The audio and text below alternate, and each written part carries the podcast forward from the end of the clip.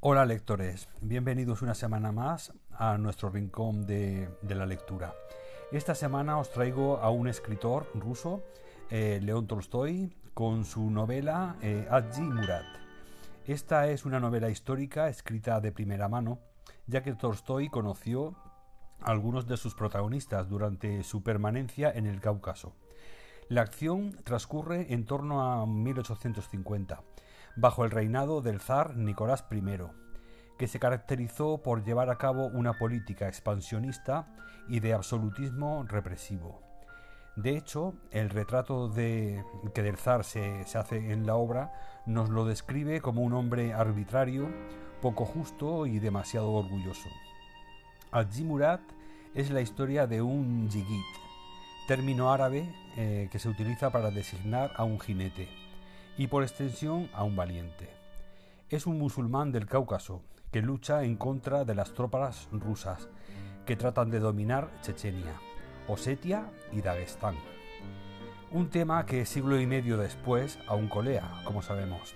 Eh, pero nuestro héroe tiene un conflicto con el fiero Samil, el jefe de las tropas rebeldes, por lo que decide pasarse al bando de los rusos, donde es acogido con gran regocijo.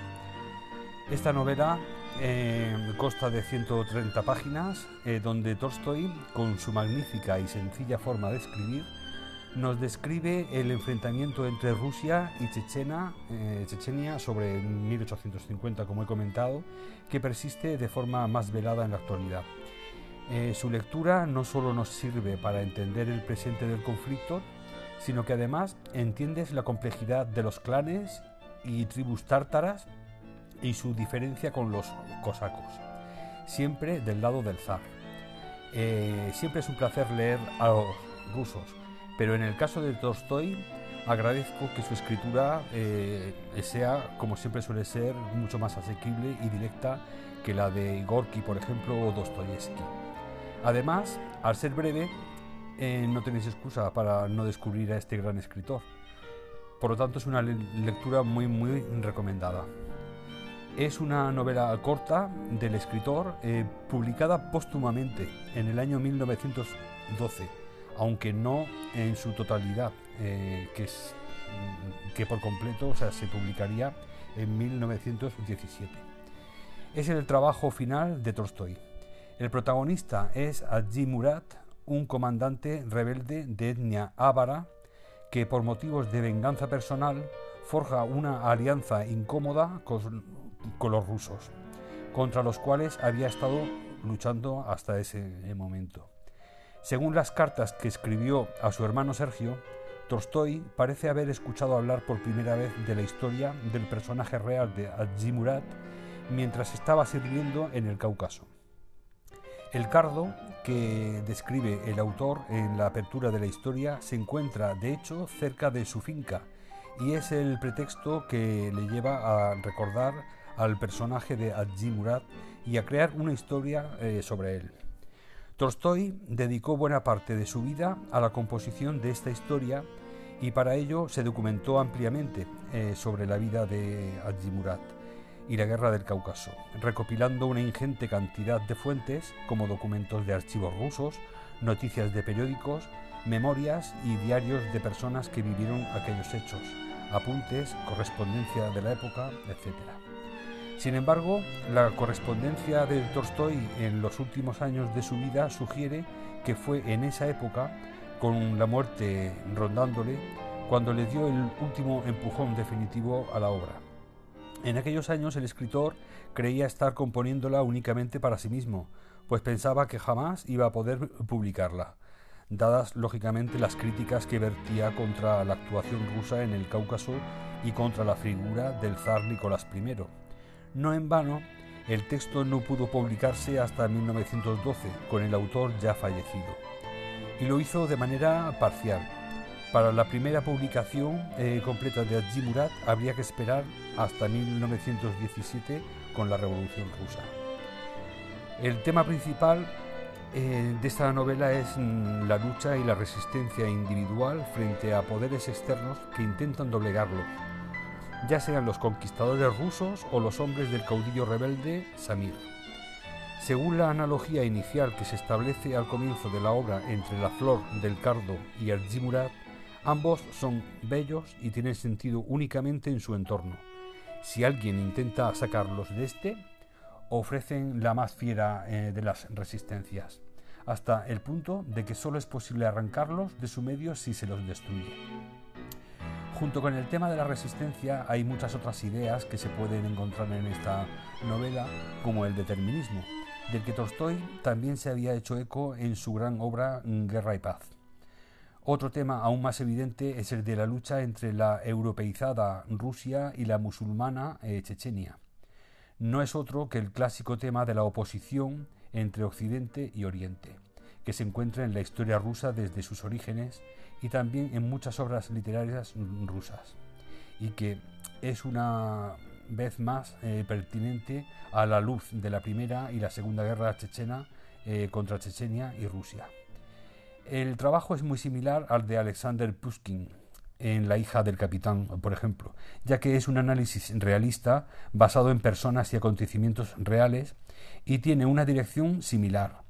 Si bien el personaje principal de esta novela pues no acaba de la misma manera. Allí Murat es muy distinta a otras obras escritas por, por, eh, Tolstoy hacia el final de su vida, como El Diablo del 89, La Sonata de Krauser del 90, El Padre Sergio 1898, Resurrección en el, 99, Amo y Criada en 1895 o El Cupón Falso de 1905, en el que en, estas novelas eh, pone énfasis en las obligaciones morales del ser humano, lo cual no es el caso de Adjimurat.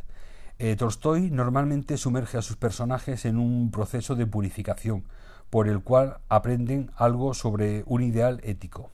Adjimurat es el único relato suyo en el que no ocurre esto.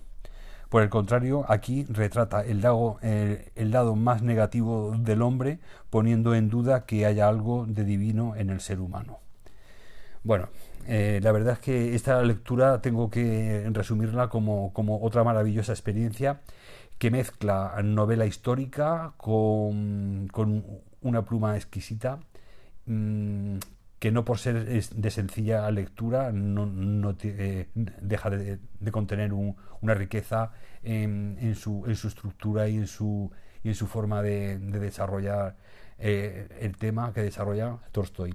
La verdad es que a mí me ha encantado y como me suele gustar todo lo de los escritores rusos, pero eh, Tolstoy es más fresco, es más, intenta eh, volcarse más en la trama en sí.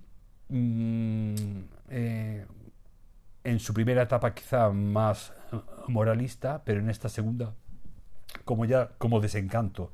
veía ya al final de sus días llegar y, estaba desencantado de, del ser humano y por lo tanto esa, esa leve duda eh, la, va a expresar en esta obra. Una obra que en un principio parece simplemente un retrato de un, de un conflicto que ocurrió a mediados del 19, pero que si, si, si cuando la leáis os daréis cuenta de que existe mm, un desencanto y una crítica en general pues a, la concepción de, que tiene el hombre de, de la historia y de, y de su forma de, actuar. Bueno, la verdad es que muy buena, muy buena obra. Eh, se nota también que, que Tolstoy no pensaba publicarla, porque en ella vierte una serie de, de pensamientos, de opiniones, etcétera, que, que, que, están, son como superiores a lo que es el desarrollo de la propia trama. Por lo tanto, muy enriquecedor este, este relato. Yo os lo aconsejo encarecidamente si os gusta la literatura rusa, si os gusta la novela histórica, para conocer la diferencia que existía entre los tártaros, que eran como los rebeldes, y los cosacos, que eran como los clanes que estaban siempre aliados con el poder, con, el zar. Em, eh, esos entresijos de cómo de lo que ocurría en, en Chechenia, donde había una gran diferencia entre Oriente y Occidente. O sea, era como la brecha que existía entre norte y sur, entre este y oeste. Y, claro, lógicamente zonas de conflicto en el que los clanes y la forma de vivir pues mm, eh, más autóctona de, esas tierras, pues no permitía pues que se impusiera el, que se impusiera el imperialismo ruso de la época. Bueno, pues una obra maravillosa que yo creo que, debéis de, plantearos porque es corta, se lee muy fácilmente, eh, vais a aprender a la vez que vais a disfrutar con las aventuras del, protagonista y, bueno, eh, eh, que, que, yo creo que, es una obra indispensable. No es la más conocida de este hombre porque la verdad es que tenemos Ana Karenina, tenemos eh, Guerra y Paz, tenemos otras obras mucho más conocidas de él, pero esta obra última, eh, eh, la verdad es que es un tesoro, una joya escondida que debéis de conocer. Y bueno, para finalizar, doy una valoración a este libro de un 4 sobre 5, me ha gustado mucho. Y nada, mm, recordar los, los las plataformas donde podéis encontrar el podcast.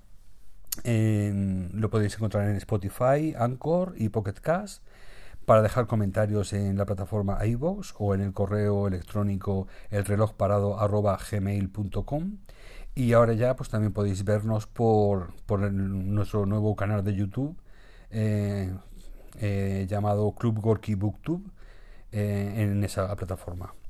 Por otro lado, también dar la bienvenida a nuestros nuevos oyentes de, del nuevo país, que es Francia, donde ya tenemos también nuevos, nuevos seguidores, lectores en ese, país. Y bueno, espero que os haya gustado eh, la, propuesta que os he traído esta semana. Y, nada, solo despedirme y, y recordar que la literatura no es una afición, sino un modo de vida. Gracias por estar ahí. Un abrazo.